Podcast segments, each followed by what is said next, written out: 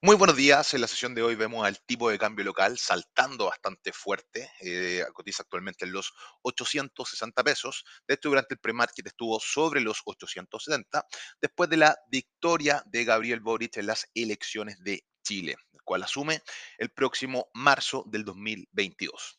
Eh, respecto al tipo de cambio local, eh, lo más probable es que esté lateralizando entre la zona de 860 a 880 a la espera de mayor información respecto del gabinete del actual presidente electo. El tip, eh, perdón, el IPSA, la bolsa local, cae también bastante fuerte, un 7%, eh, cotiza cercano a los 4.040 puntos. Muy importante lo que pase en los 4.000. De romper los 4.000 podríamos caer, ver caídas mucho, pero mucho más fuertes. Y la lógica es lo mismo. Estamos esperando información respecto a lo que pase con el futuro gabinete del actual presidente para que el mercado pueda tomar decisiones según eso. Si nos vamos a las bolsas internacionales, vemos que Wall Street cae bastante fuerte, con caídas que superan el 1,5%, debido principalmente a tres factores. Ya tenemos rebaja de las proyecciones de crecimiento eh, para Estados Unidos. El PIB del primer trimestre se proyectaba un 3%, se rebaja al 2%. Eh, segundo, tenemos que siga aumentando el tema de la variante Omicron, bastante, bastante fuerte, tanto en, en Estados Unidos como en el resto del mundo.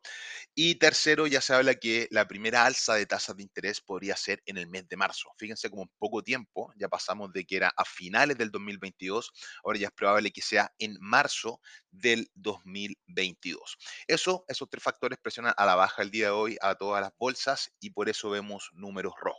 El petróleo también es arrastrado por esta caída de las bolsas, eh, ya deja en el caso del WTI los 70 dólares, cotiza actualmente en los 67, 66, mucho ojo con los niveles de 66 a 64 dólares. El oro cotiza levemente bajo los 1.800 dólares. Un segundo acá para revisarlo.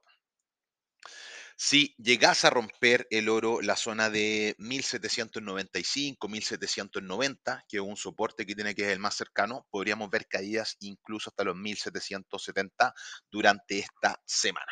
Así que muy atentos a las noticias que se vayan dando. No tenemos grandes referencias a la sesión de hoy en el calendario macroeconómico, así que va a prevalecer el análisis técnico. Muy atento a todas las señales que vamos enviando por el grupo de Telegram y que tengan todos una muy buena semana y un muy buen trading.